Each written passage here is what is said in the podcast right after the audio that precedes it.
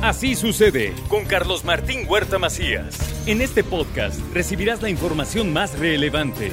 Un servicio de Asir Noticias. Mi querido Mariano, te saludo con gusto. ¿Cómo estás? Buenos días. Bien, Carlos Martín. Buenos días a ti, a todo el auditorio. También saludo a todos los amigos del estado de Tlaxcala que están sufriendo el frío que ya comentas.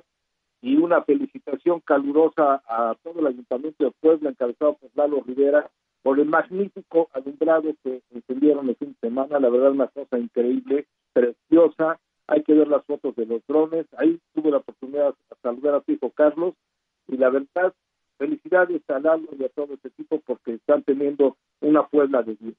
Y pasando a los temas que nos tocan, fíjate que esta semana es una semana muy importante en materia de indicadores económicos.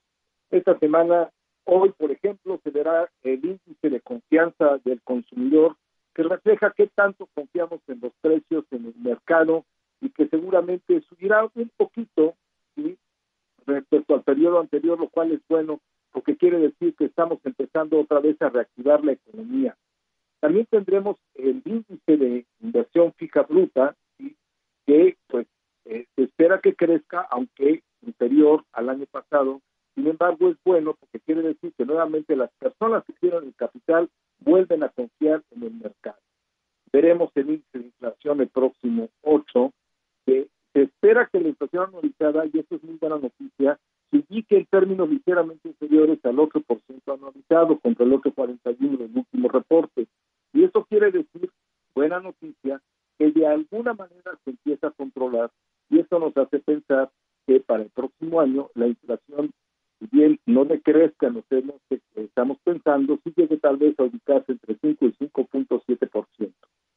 También el Banco de México estará atento a ver cuál va a ser eh, la política de la de la FED, que es la Reserva Federal de Estados Unidos, en cuanto a la fijación de tasa de interés. Es posible que el Banco de México suba ligeramente la tasa, que ahorita está en 10%, pero la idea es que ya llegue a su tope y que de aquí a fin de año pudiera ya no subir, lo cual también ayuda porque si bien es cierto que las tasas altas de interés perjudican a todos, están siendo así porque buscan frenar el avance de la inflación. Y otra noticia interesante, Carlos Martín, es que se espera que el crecimiento del Producto Interno Bruto de México sea entre 2,5 y 3% este año, lo cual realmente es una noticia porque la expectativa inicial era más baja. Y sin embargo, los analistas, tanto del sector privado como del gobierno, como del Banco de México, pues nos la sitúan entre 2,5 y 3%.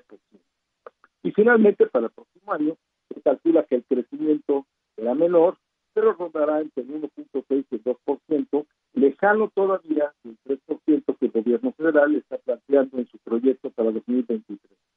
Sin embargo, esto es bueno y no quiere decir por eso que echamos las campanas a vuelo.